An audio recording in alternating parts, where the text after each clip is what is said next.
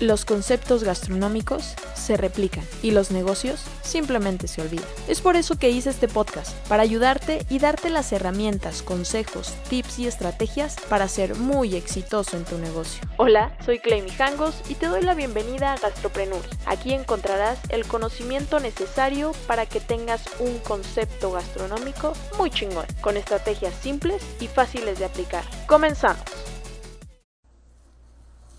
Hola, ¿qué tal?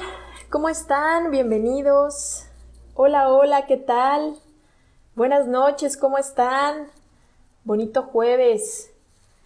Hola, hola a todos, bonita noche.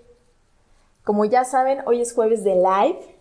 Y live, este live ahora ya está, ya tiene nombre, porque ya tenemos programa de radio en la fórmula de la franquicia. Quien nos quieran escuchar en Instagram o en Facebook, estamos transmitiendo a la par, ¿no? Eh, para como les sea más fácil en, la plataforma que ustedes quieran. Y eh, bueno, hoy les vamos a fijar aquí el, en comentarios el, tema de hoy. Tenemos un invitadazo, un especialista en café. Entonces, eh, si tú tienes una cafetería, si quieres poner una, no sabes cómo, te da miedo, eh, no sabes eh, nada de café o solamente eres un amante de café y no sabes eh, qué detalles, qué tips tienes que poner en tu cafetería, no te puedes perder este, este live, así que mándenlo a sus amigos en Instagram, en Face, el enlace a algún amigo emprendedor, por ahí siempre tenemos a alguien que que le hace falta esta información y que seguramente le va a ser de mucha ayuda. Entonces los invito a que, a que compartan el live y ya tenemos por aquí a nuestro invitado del día de hoy. Es Álvaro Lamas. Vamos a darle la bienvenida. Hola Álvaro, ¿cómo estás? Bonita noche. Muchas gracias. te tengo en Facebook, pero no te tengo todavía en Instagram. Nada más para... Nada más... Eh, si puedes abrirme en vivo y... Y ya en el en vivo te mando, te mando la invitación. Muchos saluditos a todos los que nos están viendo en Facebook, en Instagram. Saludos Paco, que siempre aquí anda presente en todos los, en todos los lives que hacemos, un excelente eh, consultor de restaurantes en Querétaro. Si ustedes buscan ayuda, eh, no, lo no duden en contactarlo. La verdad es que la verdad es que es muy bueno. Bueno, ya tenemos por lo tenemos en las dos en las dos plataformas y vamos a comenzar este live.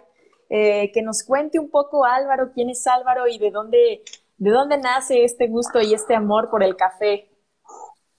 Claro que sí. Este, bueno, yo soy Álvaro Lamas. Y mi esposa y yo somos de Guadalajara, Jalisco, pero actualmente vivimos en San Luis Potosí. Y bueno, este, yo soy ingeniero mecánico, este, pero me dedico a, también a dar asesorías a personas que quieren poner sus cafeterías o que quieren llevar su preparación de café al siguiente nivel. Y todo empezó a los 15 años cuando tomé mi primer curso de café. Este, entre mi hermano, un socio y yo empezamos con el proyecto.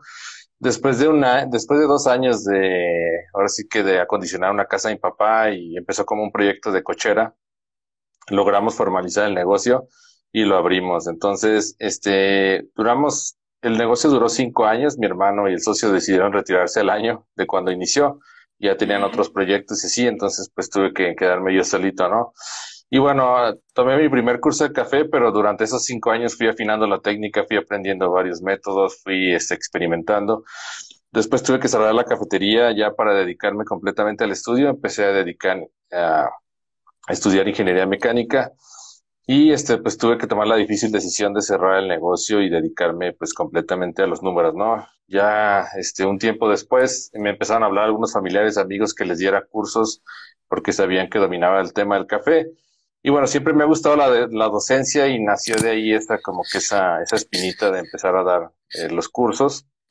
Después empecé a viajar mucho a Alemania por temas de trabajo, este, a liberar equipos y bueno, la verdad que se complicó mucho mi vida y ya no tuve tiempo de hacer nada del café.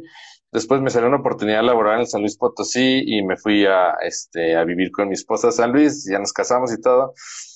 Y bueno, retomamos el tema del café, ¿no? Este, todo el equipo que tenía guardado ahí en la casa hizo paz, me lo traje a San Luis, lo limpié completamente, lo destapé y empecé a hacer bebidas, a practicar, hasta que un día me animé y dije, bueno, voy a empezar a dar cursos. Empecé a dar cursos en San Luis Potosí, este, los primeros cursos increíbles, este, la verdad que súper padre volver a recordar todo eso y este, sentir esa, esa experiencia que había vivido durante cinco años. Y bueno, fui dando cursos, eh, mi esposa y yo dimos dos, dos años, este, cursos hasta que empezó este tema de la pandemia. Pero antes de eso, pues empezamos a digitalizarlos. No teníamos ni idea de que iba a suceder este tema de la pandemia, pero este, pues milagrosamente empezamos a digitalizarlos para no perder esa, esta, esa oportunidad de poder este, seguir ayudando a más personas y de seguir pues teniendo un ingreso extra, ¿no? Que este, al final pues eh, se agradece y también sobre todo la, la, importancia de poder impactar positivamente en las personas y tener esa, esa satisfacción personal de poder trascender. Entonces, este, grabamos los cursos, se vino hasta la pandemia y bueno, pues, yo tenía hasta terror a las cámaras, entonces me tuve que poner a hacer lives Ahí lo perdiste. dos veces por semana para, para que la gente me conociera y bueno, para que tuviera la confianza de lo que estaba adquiriendo, del producto que estaba adquiriendo y ha sido increíble, ¿no? He podido expandirme prácticamente a toda Sudamérica, a México, a Estados Unidos, también tenemos clientes de España y ha sido maravilloso. Se hacen clientes, los clientes se hacen amigos, se hacen networking y es, es padrísimo, ¿no? Y sobre todo la satisfacción de poder ayudar a los demás y este es, es, es increíble, ¿no? Es, es una sensación súper padre. Entonces, bueno, básicamente eso es un, un poco el resumen de, de mi vida y cómo ha ido, este, pues con esos, esos diferentes facetas, ¿no?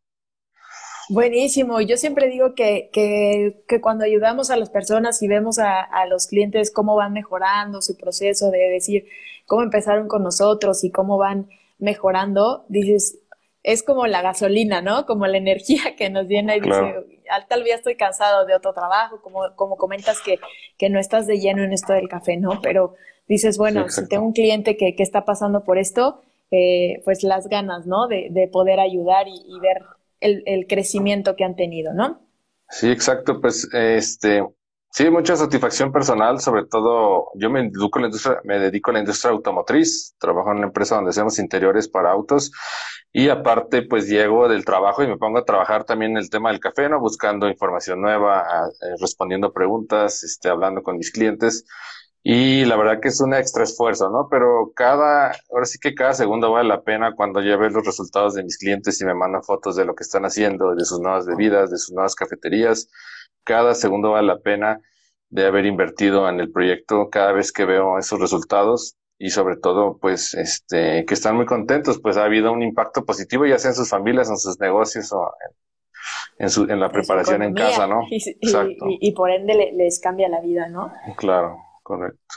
Buenísimo. Oye, Álvaro, cuéntame un poquito eh, sobre los, los emprendedores que a veces dicen, yo he soñado con tener mi cafetería, a lo mejor no me da en este momento para un restaurante, pero empiezo a poner mi cafetería, pero no tengo nada de conocimiento de café, ¿no? ¿Cómo, cómo un emprendedor que dice, voy a poner mi cafetería, cómo puede empezar eh, yo creo que desde escoger el, el, el, proveedor que le va a surtir el café o máquinas, no sé. ¿Qué nos puedes contar en, uh -huh. en este punto? Claro, eh, bueno, lo más importante es definir el concepto del negocio, este, si van a, por ejemplo, si lo quieren hacer a baja escala y empezar con baja inversión, pues tienen que, yo les recomiendo siempre que empiecen a hacer frappés y cosas, eh, bebidas frías que son sencillas y no requieren mucha inversión este, primero para probar la idea de negocio, ¿no? Y ver que funcione todo y ya después aventar toda la carne al asador. Pero mientras están en esa parte de, de, de hacer frappés, de hacer bebidas sencillas, eh, mientras están validando el negocio, pues empezar a capacitarse, porque es importante, es importante que sepan los equipos y que tengan conocimiento para que puedan hacer buenas decisiones. Luego, cuando vamos a poner nuestra cafetería, vamos con un proveedor y nos dice que tenemos que comprar la máquina que cuesta lo mismo que un automóvil o un molino de café el que molino. cuesta. Ah, exacto. Entonces. Oye, a mí me impresionó eso del molino. Por, perdón que te interrumpa. Eh, estábamos montando así una cafetería y todo, y bueno, hay cafeterías, eh, hay eh, proveedores de café que te dan a concesión cafeteras y todo esto, ¿no? Y bueno, puede ser una posibilidad mientras estás empezando. Pero cuando vi el precio del molino, dije, madre mía, no tenía ni idea de lo que podía costar y la inversión pues va creciendo, ¿no? Y aquellos que piensan que una cafetería, van a poner una cafetería porque es mini, porque es menos inversión, pues la verdad es que no. Sí, claro, y hay muchos equipos que están a buen precio, el problema es que no los conocemos y esa es una parte importante de empezar un negocio, eh, saber cuáles son las cosas que funcionan y que a lo mejor no necesitamos muchísimo dinero para adquirirlas, pero también eh, está la parte de que si compras equipo que es insuficiente, pues eh, vas a empezar a tener problemas y va a ser un doble gasto. Entonces, eh, yo les recomiendo siempre, este, si por el momento quieren empezar a cumplir ese sueño y empezar a practicar, empiecen a hacer frappés, empiecen con bebidas sencillas y eh, documentense, prepárense para después dar el gran salto y ya poner la cafetería formal, este, comprando los equipos que sean profesionales, pero que ustedes no tengan tanta presión por recuperar la inversión. Este, hay equipos que están a muy buen precio, pero pues si vas con cualquier proveedor va a querer venderte la máquina que cuesta lo mismo que un automóvil. Obviamente, pues está ahí juegan muchas cosas, ¿no? El tema de la comisión y este, pero al final, y aparte, pues ahora sí que, sí, sí. ¿Estás de acuerdo que luego eh, te venden estas cafeteras muy padres, muy bonitas, te hacen la demostración y dices, bueno, sí, me encantó, la verdad sí, quisiera una cafetera como esta, se ve preciosa, creo que va a lucir muchísimo en mi barra, etcétera. Y cuando ya la compras y dices, eh, bueno, ahora necesito a alguien que me capacite a mí y al personal que va a estar atendiendo, ¿no? Y resulta que no. y resulta que la capacitación no va incluida o es otro precio o bueno, ¿no? Entonces, todo esto en la preparación, en la planeación financiera, nada más nunca aparece, ¿no? Sí, claro, y, bueno, es un tema importante, lo comentas porque, por ejemplo, eh, vas y compras una cafetera que te va a costar, no sé, 20 mil dólares y a lo mejor pudiste haber comprado una de 2 mil dólares y ya que la compraste te das cuenta que pudiste haber comprado la de 2 mil dólares, pero pasó, faltó esa, faltó esa capacitación, faltó esa orientación, faltó ese coaching y cuando compras la de 20 mil dólares y te das cuenta que hacía lo mismo de la, que la de 2 mil dólares, y que la de 20 mil dólares te va a quedar súper sobrada para el local que tienes a lo mejor. Ahí es cuando empiezan ya los dolores de cabeza. ¿Por qué compré la máquina de 20 mil dólares?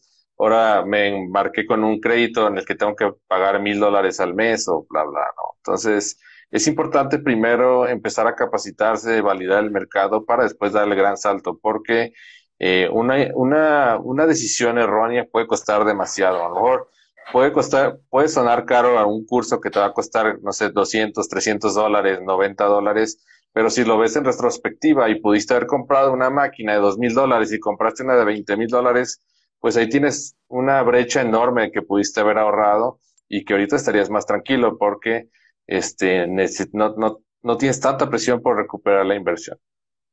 Esa es como mi recomendación, ¿no? Entonces es importante la, entrenarse, es importante conocer los equipos.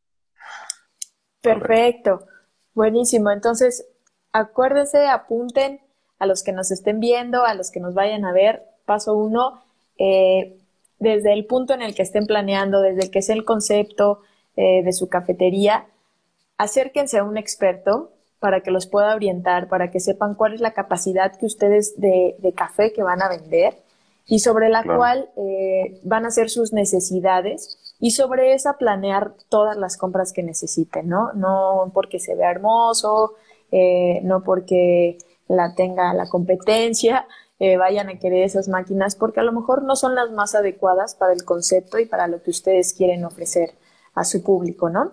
Exacto. Fíjate que en este punto me, me, gustaría contarte aquí un, estuve leyendo un poquito de, de cafeterías, de conceptos que decías, hay que empezar por desarrollar el concepto, ¿no? Y por ahí hace unas semanas yo les puse eh, como tips para diferenciar, hacer eh, diferente tu cafetería, ¿no? Eh, todo mundo, o en, cada esquina, cada dos esquinas en México es súper común ver una cafetería. Sin embargo, pues o quieren copiar a, la cadena más grande o buscan ciertos parecidos, ¿no?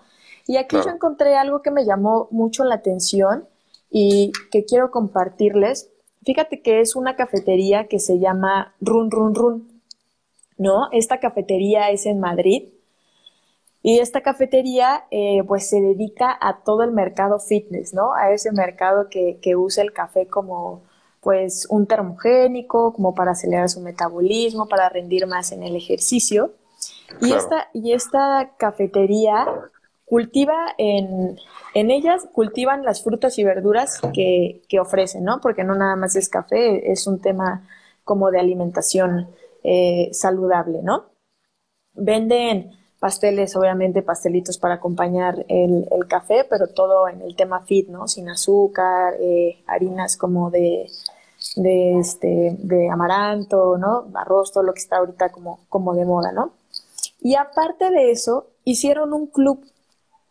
Fíjate, fíjate qué interesante que aprovecharon como la comunidad y, ellos hicieron un club de corredores, ¿no? Entonces tienen este club, el cual en la cafetería tienen regaderas, lockers y tienen vestidores. Entonces, es un club que eh, toda la mañana hacen carreras, empiezan a entrenar a los corredores, terminan, se bañan, se arreglan para el trabajo, desayunan, comen ahí y ya de ahí se van a sus trabajos, ¿no? Entonces hicieron como toda esta cadena de, servicio que me pareció súper interesante de cómo pudieron desarrollar este concepto eh, alrededor de, de, un, de un mercado amante del ejercicio y en este caso de, de correr, ¿no? Claro, sí. De hecho, mucha gente utiliza el, café, lo toma antes de ir al gimnasio porque, bueno, da energía y también ayuda a quemar, a quemar grasa y así. Yo no soy experto, pero es lo que comenta la gente, ¿no? Que se dedica a eso de la nutrición. Sí, eso sí. Oye, Álvaro, cuéntanos un poquito en el tema de poder escoger el café que vamos a tener en nuestra cafetería. Eh, yo por decir, en lo particular no soy experta en, café, de hecho no tomo café, me cae un poco mal, a mí me acelera muchísimo, pero eh, una vez me tocó estar en una cata de cafés y me comentan, es que mira el grano, ¿no? Eh, es un grano uniforme, etcétera. ¿Qué nos puedes recomendar como tips para ver y para escoger el grano de nuestra cafetería? Ok, sí es muy buen tema. Ahorita, este, eh, ahorita vamos en la, le llama la tercera ola del café y es donde ya empezamos a tomar el café y a disfrutarlo, este, pues como más que una bebida energética, sino para poderlo saborear. Y bueno, estamos, tenemos el problema que nos han acostumbrado a tomar mal café y es porque es el único que encontramos en los supermercados. Entonces, estamos acostumbrados a decir, es que el café tiene que ser amargo y fuerte y a veces hay gente que dice, es que si no me causa casi, casi malestar o temblorina es porque el café está malo. Pero, este, pues es un concepto erróneo, ¿no? Ahorita que vamos en la tercera ola del café, eh, se está, se le está dando mucho auge a todos los cafés especiales. De hecho, salió el término de café especialidad. Y este café especial es un café que tiene trazabilidades de que se siembra hasta que se tuesta. Y es un café que ha pasado por estrictos controles de calidad y hace que tengas una taza increíble. Lo puedes tomar y lo, lo sientes como si fuera un té, como si fuera prácticamente un agua de uso. Este, el sabor es muy dulce, tiene cierta acidez, que es jugosa, que se siente rica. Entonces, si hemos toda la vida, nos hemos acostumbrado a tomar quizás el café del supermercado, si todos los cafés comerciales o el 90% de los cafés están quemados, eh, tienen tantos defectos que los tostadores los, los sobretuestan para tratar de tapar esos defectos y también porque estamos acostumbrados a tomar el café con mucho amargor y mucho, con mucho sabor a quemado, le llaman sabores pirolíticos, y es cuando el grano se le empiezan a destruir los azúcares y ya se empiezan a generar sabores a carbón, a humo, ahumado, entonces, estamos tan acostumbrados a eso que cuando probamos un buen café quizás no lo podemos distinguir o hasta inclusive nos, quizás hasta mejor nos sabe desagradable porque tiene acidez. Pero este, yo siempre les comento a mis clientes que hagan la prueba del contraste. Este, ahorita ya encuentras café especialidad en cualquier parte. Puedes comprarlo en Amazon, en Mercado Libre, lo puedes comprar, este, buscas café de especialidad en la localidad donde vives y puedes comprar un cuartito de café. Estos cafés de especialidad los, los tuestan en microlotes también para mantener esa calidad y el, obviamente el tostador hace pruebas para encontrar eh, ahora sí que el punto exacto donde el grano desarrolla sus mejores sabores. Entonces lo vas a encontrar en microlotes porque no tuestan de muchísimo. Entonces puedes comprarte una bolsita eh, y, si tienes una bolsa del café comercial que normalmente acostumbras a tomar, eh, los prepara los dos y tomas el comercial y tomas el de especialidad. Vas a ver que el de especialidad vas a ver un millón de veces mejor y cuando vuelves a tomar el comercial ya no te lo vas a poder ni siquiera tomar. Entonces, eh, de entrada, si el café, cuando tú lo tomas, eh, le tienes que poner azúcar y leche porque sientes cierta repulsión, es porque estás enfrente de un mal café. ¿Sale? Entonces, eso de ponerle azúcar y leche al café es la manera de podértelo tomar, porque de otra manera sería imbebible, y para poder disfrutar los beneficios de la cafeína sin tener eh, un sabor desagradable en la boca. Entonces, si tú tomas un café y ya lo sientes dulce de entrada, con un poquito de acidez agradable, frutal, floral, cítrica, no necesitas agregarle absolutamente nada porque al final eh, quizás ya le estás cambiando las propiedades y ya no te vas a ver igual de rico, nomás. Es una transición en la que tienes que empezar a, a, cambiarte el café comercial al café de especialidad y vas a ver que tu vida cambia. O sea, para mí los métodos de artesanales y el café de especialidad ha sido una bendición para mí porque este, ya no tienes que poner azúcar, ya no tienes que poner leche, eh, el café obviamente pues va a conservar sus propiedades. Y la otra cosa es que ya no te va a generar dolor de estómago, no te va a generar gastritis, no te va a generar colitis. Entonces, todo ese tema del de, dolor de estómago básicamente viene dado por el sobretueste y porque el café tuvo demasiados defectos durante este, el proceso de beneficio, que es para quitarle las capitas al grano, y también el, quizás los granos se piscaron de manera eh, en la que no estaban completamente maduros. Si los granos no están maduros, no pueden desarrollar esos esa caramelización durante el tueste y nos va a saber como a paja, como a cartón. Entonces no vamos a tener esos azúcares que se desarrollan eh, gracias a que el grano estuvo maduro. Entonces, este, por eso los tostadores, como el café sabe plano, no sabe a nada, pues dicen, no, lo voy a sobretostar para que por lo menos sepa quemado, ¿no? Entonces, ahí ese, esa es la clave del café, ¿no? Si el café no se piscó maduro, si los procesos de beneficio estuvieron mal hechos, se echó a perder el grano, este, se sobrefermentó, esos defectos mayores van a impactar directamente a la taza y es cuando viene el reflujo, viene la gastritis, viene el dolor de estómago, viene la colitis. Entonces, si tomas buen café, estoy un 90% seguro que tu vida va a cambiar. Solamente hay que buscarlo, eh, hay que saber buscarlo, que no es muy difícil, solamente en Google pones tu localidad de café especialidad y en Amazon hay algunas opciones y en Mercado Libre también. Entonces, eh, si van a poner una cafetería, estén bien conscientes del café que van a utilizar. A lo mejor hay cafés comerciales que están bien cuidados, que yo me atrevería, me atrevo a recomendar a veces. Este, no necesitan comprar el café más caro, ni de Etiopía, ni importado, ni nada, pero sí fíjense el café que van a meter, porque si meten un café que es de baja calidad, inmediatamente se van a afectar todas las bebidas. El espresso, el americano, el frappé, todo al final le va a pegar si es un café de mala calidad. Entonces, eh, y ahorita sobre todo los cafés de especialidad, ahorita es la nueva tendencia, los métodos artesanales, y pues hay que subirse a la ola, ¿no? Para no quedarse abajo. Entonces, esa es mi recomendación en base eh, este, de los cafés de especialidad. Y bueno, hay, hay marcas que también están muy buenas y que no necesitas gastar tanto dinero. Y yo siempre le digo a mis clientes que el café es un gusto que no te sale tan caro. Por ejemplo, te compras una botella de vino tinto y quizás la más cara del mercado te va a costar, no sé, 300 dólares o 400. Y si te compras un cuarto y la botella de vino te salen cinco o seis copas, no sé cuántas, y no sé cuánto tiempo, no soy experto en vinos, pero si lo dejas a lo mejor al aire se empieza a oxidar y se te echa a perder en una semana, ¿no? Y si tú compras café de especialidad, aunque tú lo compres de Etiopía, el más caro, de importado, de no sé qué, te va a costar a lo mejor este 50 dólares el kilo y te va a durar un mes ese kilo de café. Entonces, el café, la verdad que por más que compres un café muy bueno, muy costoso, es un, es, sigue siendo ahorita una, una bebida muy económica, ¿no? si lo comparas contra otra, otra afición que uno tiene. Ese es como el punto de vista que tengo sobre el café. Oye, Álvaro, me dejaste boquiabierta porque yo la verdad no tomo café por el tema de la gastritis, reflujo, la verdad es que me cae muy, muy mal, ¿no? Entonces, eh, yo por eso lo dejé, fue así como, o dejas quesos, etcétera, muchas cosas me dijo el doctor, o dejas el café. Y dije, bueno, el café no me gustó tanto y lo dejé, ¿no?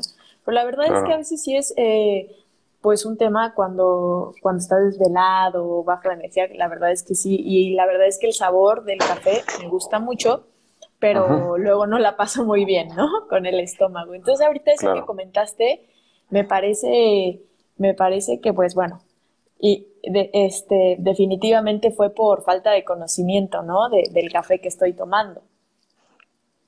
Sí, este, es que sí, la, verdad que ahorita, este, lamentablemente estamos acostumbrados a, a lo mejor el mal café que nos venden en los supermercados, ¿no? Pero ahorita ya este, está entrando todo este tema del café especialidad. Es un comercio mucho más justo porque se le paga lo justo a los productores, a los que siembran, a los que tienen las fincas. Y este, es cuestión de darle otra oportunidad al café. Yo empecé a tomar café desde los 15 años y tampoco era tan fan como ahorita. O sea, sí me gustaba el café y lo tomaba y todo, pero también tenía reflujo y dolor de estómago y todo. Y ahorita la verdad que es, para mí es increíble. O sea, todos los días es una ilusión levantarme y hacer mi café. O sea, si salgo, estuve viajando ocho semanas por el trabajo y siempre cargaba con mi café molido porque obviamente no me iba a llevar el molino, ya era demasiado. Pero sí cargaba mi Aeropress, que es un método artesanal que se te cae y no se rompe y es básicamente es para poder viajar con él. Cargaba con mi Aeropress y con mi café molido y todas las mañanas me hacía mi café. Inclusive me levantaba 20 minutos antes para poder estar listo a tiempo y poder hacer mi café con calma.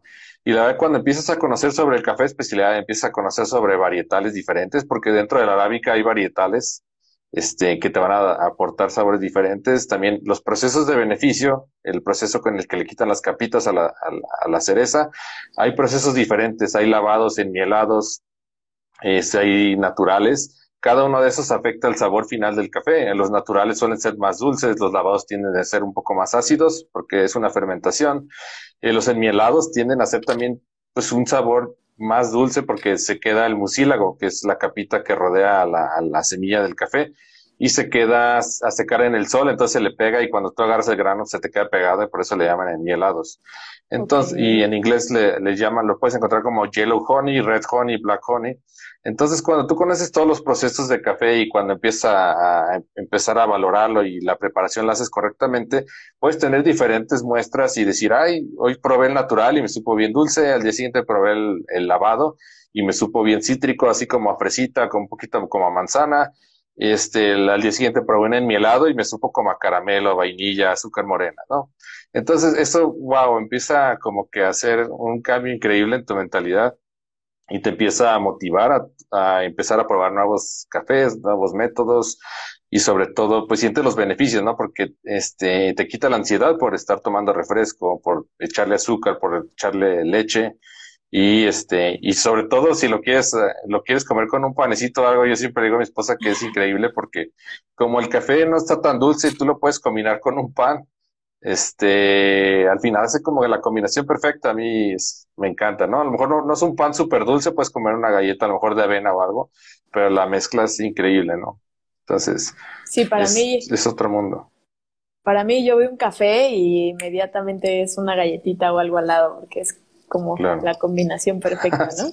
sí, es el pan, es increíble. Exacto. Oye, mira, aquí nos hace una pregunta eh, ¿Dirías que 380 sería un café muy sencillo para una cafetería? Bueno, no nos dicen qué gramaje son por 380. Ajá. Pero. Eh, ahorita, eh, normalmente el kilo, hablando de pesos mexicanos, este, ahorita varía mucho, ¿no? Porque lamentablemente hay mucha estafa, se escucha feo, pero, por ejemplo, te venden un café que es puro desmanche y lo más de porque le ponen gourmet, te lo venden en 400 pesos, ¿no? Que serían 20 dólares. Pero por 400 pesos puedes encontrar un café de especialidad que sabe un millón de veces mejor. O sea, hay que tener mucho cuidado porque ahora sí que todos los términos de marketing hacen que le suban el precio, pero no siempre va con relación a la calidad. Entonces, para empezar, pues tiene que decir café de especialidad. El café de especialidad debe tener este, el puntaje arriba de 80 eh, dado por los co-graders de la Specialty Coffee Association. Y es una, es, una característica que no se la puede quitar nadie y que tiene que estar certificado por ellos. Entonces ya si dice Specialty Coffee, café de especialidad, tiene que ser garantía de que por lo menos está bien cuidado y está bien tostado. Perfecto, para que sepan identificar ahí en el súper y todo, o sea, ¿no? O donde hagan las compras a comprar el café, eh, apunten estos tips para que no, no les vean la cara, como dice Álvaro, ¿no? Claro, sí. O, sean eh, víctimas de la mercadotecnia. Sí, exacto. Lamentablemente ya algunos también ya están dando el término erróneamente, pero son muy pocos, porque la verdad está, está muy mal eso. Y este, hay algunos cafés comerciales que andan rondando los, por ejemplo, los 330 pesos el kilogramo, y ya es un café que no es de especialidad, pero que está muy rico. Hay uno que ganó la Expo, Café y está muy bueno y cuesta 330 pesos el kilo y es a domicilio. Entonces, ese café eh, no tiene tanta acidez y no sabe como mucho chocolate, caramelo, es súper combinable y este, la ventaja es que lo puedes utilizar en tus cafeterías y si la gente no está acostumbrada a los cafés que tienen acidez, pues básicamente el cambio va a ser imperceptible, ¿no? Pero la calidad del café va a ser increíble, no les va a generar dolor de estómago ni nada. Y ya de ahí se empiezan a subir, ya algunos el kilo cuesta 400, otros 500, este, los más caros andan en 800 pesos el kilo, que serán 40 dólares. Pero estás hablando de un café increíble. Esos cafés que son muy costosos y que tienen sabores tan complejos y que tienen acidez, este, muy pronunciada, eh, se valoran mucho en métodos artesanales. Los métodos artesanales son los que no utilizan máquina expreso y son los que exponencian todos esos atributos del café que uno está esperando cuando pagas 40 dólares por un kilo, que realmente no es muy caro si lo comparas contra otras cosas, ¿no? Y un kilo de café te dura aproximadamente un mes si te haces una taza al día. Buenísimo. Oye, Álvaro, me gustaría que nos platicaras eh, la forma correcta de conservar nuestro café, ¿no? Ya, como dices, eh, el tiempo que nos dura el café, ¿cómo lo podemos conservar? Y otra pregunta, eh... ay, se me fue ahorita. No, no se puede. Respecto a la frescura. respecto a la frescura, este es otra cosa que tiene el café especialidad. El café especialidad, como les comentaba, tiene trazabilidad.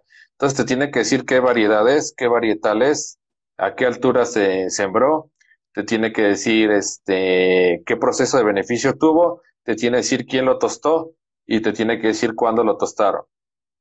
El, el, el, tueste del café, más o menos, este, una vez que lo tuestan, el proceso de estabilización es entre dos y siete días para poderlo utilizar. Eh, siete días después del tostado para máquina expreso, y dos días después para los demás métodos artesanales. Entonces, siete días para máquina expreso. La máquina expreso es el método más caprichoso, el método de extracción más caprichoso y más complejo que requiere más capacitación. Y los métodos artesanales son más nobles. Entonces, los métodos artesanales requieren este eh, mínimo dos días para poderlos usar después de que se tostó. Después de los siete a los 21 días, más o menos, es el periodo en el que el café está en su punto y a los 22 días empieza el, empieza el café a la decadencia, yo le llamo la decadencia.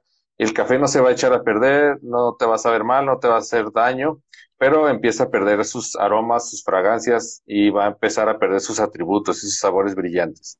Si tú compras un café que está muy, muy tostado, el café eh, llega a un cierto punto en el tueste en que empieza a sacar demasiados grasas, demasiados aceites y esos aceites se empiezan a descomponer con el tiempo y se empiezan a enranciar.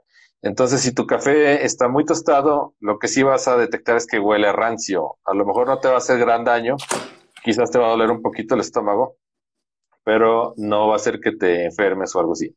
Entonces, respondiendo a la pregunta sobre cómo conservarlo, tiene que estar lejos de la luz, eh, tiene que estar en un ambiente seco y que no esté caliente, ¿sale? Lejos de la humedad, de la luz y del calor y también lejos de las especias, porque el café es higroscópico. Eso quiere decir que el café eh, absorbe humedad y absorbe olores. Entonces, si tú dejas el café a un lado de una bolsa de chiles, probablemente el café te va a saber a chile. Entonces, cuidado con eso. Básicamente, el café tiene que conservarse en su bolsita. La bolsita tiene que ser este, de plástico o si es de papel, tiene que tener recubrimiento de plástico. Debe tener una válvula para desgasificarse. El café después de tostarse genera gases, genera dióxido de carbono y si la no tiene esa válvula se empieza a inflar y se daña el empaque. Entonces debe tener su valvulita y si no lo quieres guardar en una bolsa puedes guardar en un frasco de vidrio, en un frasco de acero, este, cualquier cosa que no aporte olores ni sabores y lo guardas lejos de la luz, de la humedad y del calor. Aquí pregunta si es recomendable meterlo al refrigerador. Oye, este demasiado. este es un mito súper grande. Este, no lo hagan, por favor, porque el, refrigerador, este, pues sí, no hay luz en el refrigerador, pero tiene muchísima humedad. Entonces, si por alguna razón dejaste abierta la bolsita o abriste el frasco, pues el café se va a oler a carne asada o menudo o lo que hayas guardado ahí, ¿no? Eh, mucha gente lo que hace es que lo, lo como quien dice, lo, lo, lo empaca al vacío y lo mete al congelador. Esto lo, hace algunas, lo, hacen algunas personas, pero pues es muy costoso, ¿no? Tener la empacadora al vacío y todo. Y quizás por eso tenemos la idea de que lo podemos guardar en el refri, pero no lo guarda en el refri. Es mala idea por el tema de la humedad, eh, porque la humedad va a acelerar el, acelerar el enranciamiento y la oxidación y también va a empezar a agarrar olores del refrigerador. Entonces, no lo recomiendo. En una bolsita cerrada sin problema o en un frasco, lejos de la luz, del calor y de la humedad.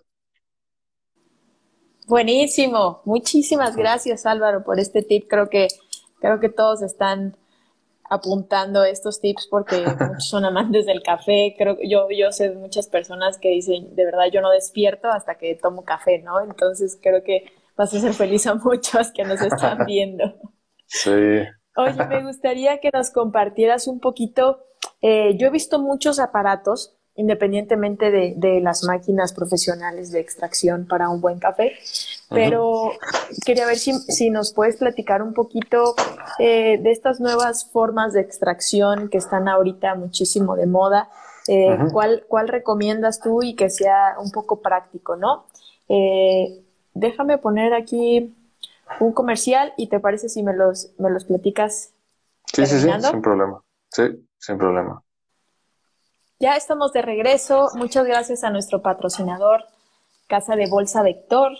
Seguimos aquí con Álvaro que nos va a contar las formas de extracción correcta para nuestro café, ¿no? Ya si compramos un café con todas esas características que nos está diciendo, ya fuimos al súper, ya este, seguimos todos sus consejos de los 80 puntos, de quién tiene que haber certificado y todo, ya lo compramos. Ahora hay que hacer, eh, terminar este proceso de extracción para que de verdad tengamos un café súper rico y es lo que Álvaro nos va a contar. Sí, claro. Muchas gracias, Clay. Eh, bueno, los procesos de los métodos artesanales se dividen en, en, tres grandes divisiones. El primero es inmersión, el segundo es un proceso de filtrado y el tercero son los métodos por presión. El método de inmersión es cuando el café está en contacto íntimo con el agua, o sea que están mezclados completamente. Los métodos de filtrado es cuando el café, este, la extracción pasa por un medio físico que no deja pasar la borra del café. Y los métodos por presión es cuando generamos eh, mayor presión a la atmosférica y con ayuda de la presión y la temperatura hacemos que la extracción se acelere. Eh, los métodos de inmersión está, por ejemplo, está el café de olla que nos preparaban nuestras abuelitas y que es típico en México no necesariamente tiene que tener especias ni nada. Puedes poner el agua con el café, lo dejas cinco o seis minutos reposar, lo cuelas y ya tienes tu café hecho. O sea, no hay excusa para no poder hacer buen café en casa. El siguiente paso, el siguiente punto de inmersión es eh, la prensa francesa, es un método de inmersión. A pesar de que tiene un émbolo, el émbolo no genera mayor presión que la atmosférica, entonces al final el émbolo lo único que hace es con esa telita de malla nos ayuda a que todo el café se vaya hasta abajo y poderlo filtrar. Este, pero al final es un proceso de inmersión porque está en contacto íntimo con el agua. Después, este, el cold brew, que es una maceración en frío, es un café que se ha puesto muy de moda. Estos cafés son, son muy especiales, el cold brew, porque eh, al, al, no estar, al utilizar agua fría, no estás extrayendo sabores amargos del café. Entonces, el cold brew se, caracteriza por tener sabores eh, un poquito ácidos, pero muy dulces en general, si estás tomando buen café. Esa maceración, eh, al final, como la temperatura es un factor importante para solubilizar el café, lo que hace eh, el agua fría es que va a tardar más tiempo en solubilizarse y en poderse extraer. Es por eso que el cold brew tarda entre 12 y 24 horas en poderse hacer. Entonces, esos tres son de inversión. Después tenemos los métodos de filtrado. Uno de ellos es el B60, que es mi favorito. Lo hace una marca que se llama Hario. Este, esta marca es una empresa japonesa que se dedicaba a hacer este, utensilios de borosilicato, de vidrio para química, y desarrolló este conito que tiene forma de V eh, y tiene 60 grados de ángulo. Y utiliza un filtro de papel que este, va a retener sedimentos, va a retener grasas y te da una taza limpia, súper brillante y hace que se expongan todos los, los sabores del café increíbles. Ese es de mis favoritos. También existe otro que se llama Chemex, seguramente lo han visto en, en las películas, es como muy famoso. Es, es este, es una combinación entre un matraz de Erlenmeyer y un embudo de vidrio. De hecho, lo hizo un químico y se inspiró en estos utensilios. Y también utiliza un filtro de papel, pero es más grueso que el del B60. Entonces atrapa más grasas y más sedimentos y te va a dar una taza un poquito más ácida, este, y que va a destacar todos los atributos del café, si es un buen café. Y este, hay más métodos de filtrado, pero los más característicos es el B60, el Chemex y hay otro que se llama Calita, que también es japonés. Este, y si pasamos a los métodos por presión, el más, el más famosito es el, el más famoso es el de la cafetera italiana, también le llaman creo que greca en algunas partes, y también le llaman mocha pot, es cafetera italiana, mocha pot, y creo que le llaman greca también. Este artefacto le pones el café y le pones agua, le pones agua y lo cierras y lo pones en la estufa y la presión del vapor hace que se extraiga el café y llega a la parte de arriba, ya nomás lo sirves, te da un café concentrado que tú puedes diluir con agua o te lo puedes tomar solo. Esa es la cafetería italiana y es un método por presión porque al final eh, ayuda a solubilizar y te da un café concentrado. Y otro de los métodos también eh, famosones es el del Aeropress, que básicamente es una jeringa. Esa jeringa tú le pones el café, el agua caliente, bajas la jeringa y tú estás ejerciendo una presión que te ayuda a solubilizar más rápido, entonces te va a dar un café concentrado. Este, este, este método es muy versátil, el Aeropress puede ser café concentrado, puede ser americano, puedes hacer cold brew de manera rápida, instantánea prácticamente, porque eh, estás forzando la extracción por medio de la presión. Y también puedes hacer licor de café si quieres con el Aeropress. Entonces, eso es como que un recorrido este, general de los métodos de extracción. Eh, si no se quieren complicar mucho la vida, empiecen con el B60, perdón, empiecen con el café de olla, después se brincan a la prensa francesa y ya si quieren llegar a un nivel medio, eh, les recomiendo el B60, pero ya necesitan un molino que, que tenga buena repetibilidad para que la molienda esté homogénea, porque los, los métodos de filtrado son muy sensibles a la, a la, molienda. Si la molienda no es homogénea, que quiere decir que si las partículas no son iguales entre ellas, eh, las partículas más pequeñas van a tapar el filtro y las más grandes no se van a extraer igual. Y al final, al dejar mucho tiempo la extracción, lo que te va a salir es un café súper petrolero y con sabores amargos y astringentes porque estamos generando una sobreextracción. Entonces, este, si no quieres comprar equipo, lo quieres hacer súper fácil, eh, empieza con el café de olla, después te brincas a la prensa francesa. Este ya puedes comprar el café molido, no hay ningún problema. Lo único que tienes que variar es el tiempo en el que tú dejas reposar el café con el agua. Eso va a hacer que el café se concentre más o menos. Eh, jamás lo dejes todo el tiempo ahí porque va a llegar el momento en que vas a generar la sobreextracción y así tengas un café muy bueno. Si tú lo dejas demasiado tiempo en contacto con el agua caliente, lo vas a echar a perder. Entonces, el café de olla, prensa francesa, después si quieres brincar de nivel, puedes irte al B60. Necesitarías un molino que te cuesta 50 dólares, que es de muelas, de muelas planas o de muelas cónicas, y te va a dar una, una molienda muy homogénea para que puedas tener una buena extracción de en, filtrados. Y este, el Aeropress también no requiere mucho equipo, el Aeropress es muy noble. Este también lo puedes utilizar y lo recomiendo bastante. Eso es como que básicamente a grandes rasgos. Perfecto. Muchísimas gracias. A ver, Arturo Lara Preciado nos escribe aquí, ¿cuánto debo poner en tres litros de agua para café de olla? Ah, esa es, muy buena pregunta. Eh, los métodos de inmersión utilizan un ratio de 1.15. En el mundo del café siempre hablamos de ratios que serían las proporciones. Y 1.15 significa que vas a poner un gramo de café por cada 15 gramos de agua. Si lo vemos a grandes rangos, los grandes rasgos son 66 gramos de café molido por cada litro. Pero no nos vamos a meter en problemas, lo puedes cerrar en 60 gramos por litro. Entonces, si vas a preparar 3 litros de café, tienes que poner 180 gramos de café molido. Sale, le dejas que hierva, este, una vez que hierva apagas, pones los 180 gramos, este, lo revuelves para que todo el café se moje. No, lo, no le estés revolviendo mucho porque eso va a generar que lo sobreextraigas. Solamente unas dos, unas dos vueltitas para que todo el café se moje. Le cuentas cuatro minutos si esto esté oscuro o le cuentas seis minutos si esto esté claro. ¿Vale? Y después de que pase ese tiempo, inmediatamente lo cuelas. Si lo quieres poner en un termo para que se conserve caliente, está perfecto. Y si no, ya lo empiezas a servir en las tazas. Nunca lo dejes el café en el agua caliente porque va a seguir extrayéndose, va a seguir extrayéndose, va a seguir extrayéndose hasta que se va a amargar al punto en que va a ser intomable y te lo vas a echar a perder. Y eso también genera gastritis y dolor de estómago y eso porque estamos arrastrando solubles que ya no son deseables y que ya al final empiezan a generar también estragos en, el organismo, ¿no? Eso es la sobreextracción. Entonces, cuatro minutos para tuestes oscuros, seis minutos para tuestes claros. ¿Por qué cuatro minutos para tuestes oscuros? Porque los tuestes oscuros son más solubles que los tuestes claros. Entonces, cuatro minutos para tuestes oscuros, seis minutos para tuestes claros.